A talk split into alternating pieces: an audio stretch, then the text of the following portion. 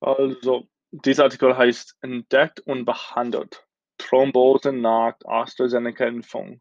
So, das, das, hat mit den neuen Impfungen zu tun. Ähm, und ja, so das heißt, wie, die, wie der NDR berichtet, haben Fachleute für Transfusionsmedizin an der Universitätsmedizin Greifswald einen Zusammenhang zwischen den seltenen Hirnthrombosen und dem Impfstoff von AstraZeneca nachgewiesen.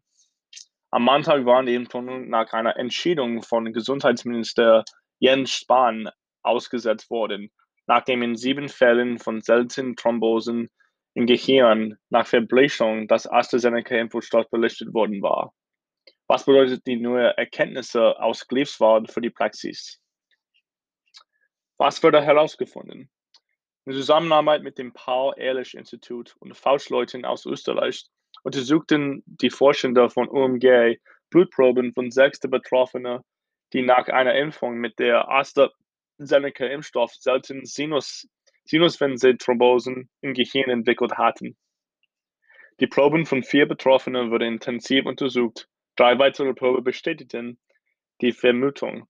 Offenbar löst das Vakzin in einzelnen Fällen einen Abwehrmechanismus des Körpers aus. Diese Immunantwort aktiviert die Blutplättchen, ein ganz normaler Vorgang, wenn wir unsere Gefäße verletzt und das Blut gerät, um die Wunde zu verschließen. Der Leiter des UMG, Andreas Geinlascher, zufolge für diesen Mechanismus bei einzelnen Geimpften zu dem Thrombose im Gehirn, die dann einen Anfluss des Blutes verhindern.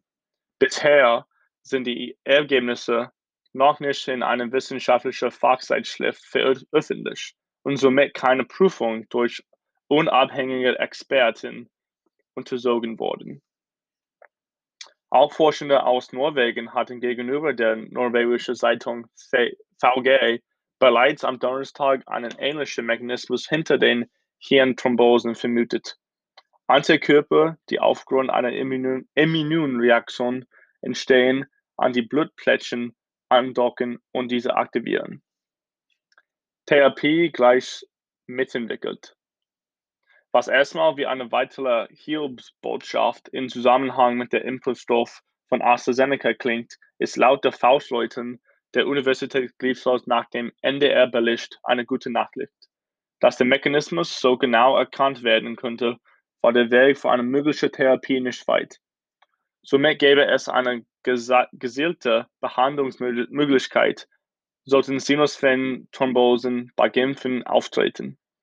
Ihnen sollen nach Empfehlung des Gesetzes für Thrombose und Hämostattforschung hochdosiert Immunglobulin verblecht werden. Das ist ein gängiges Mittel, das in spezialisierten Krankenhäusern zur Verfügung steht und den Mechanismus hemmen soll.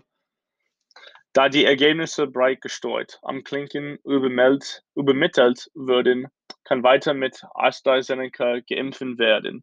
Betroffene können direkt Therapie werden, heißt es in einer Pressemitteilung Mitteilung der Universität, Universitätsmedizin Greifswald. Allerdings betont die Forschende auch, dass der Wirkstoff der Behandlung einer Thrombose nicht prophylaktisch, also vor, der, vor einer Impfung oder vor einer etwaigen Entwicklung der Symptome gegeben werden können.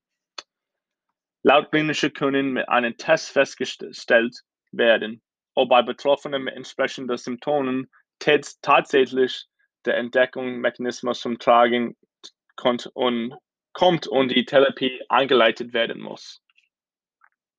In einer Stellungnahme der GTH werden grippähnliche Symptome wie Gelenk-, Muskel- und Kopfschmerzen, die über ein bis zwei Tage nach Erfolgeimpfung anhalten, als häufige Nebenwirkung bezeichnet.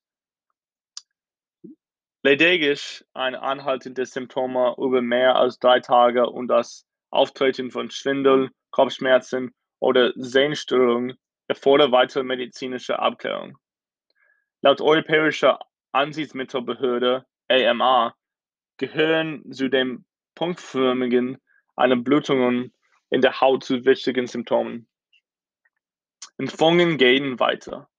Bundesgesundheitsminister Spahn kündigte an, dass die Erkenntnisse nun durch die Paul-Ehrlich-Institut geprüft werden.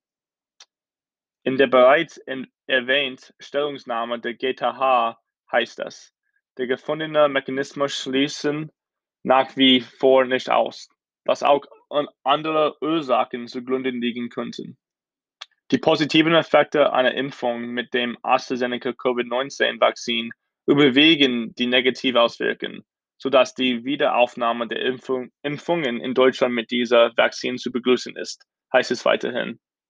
Seit Freitag laufen die Impfungen mit AstraZeneca also auch in Deutschland weiter. Die Europäische Arzneimittelbehörde EMA hatte im Laufe der Woche die Sicherheit des AstraZeneca-Impfstoffs noch einmal überprüft und ihn am Donnerstag wieder freigegeben.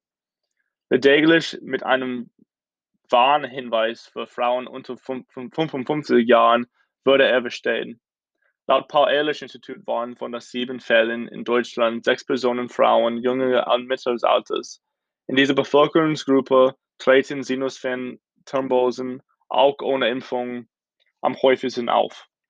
In einem Interview mit dem Deutschlandfunk lobte Mecklenburg-Vorpommens Ministerpräsident Manuela Schwesig die Arbeit der Forscher von der Universität Greifswald. Sie äußert Verständnis für die Sorgen und Bedenken der Bevölkerung und betonte, wie wichtig Betrachtung und Aufklärung über die Impfungen sei.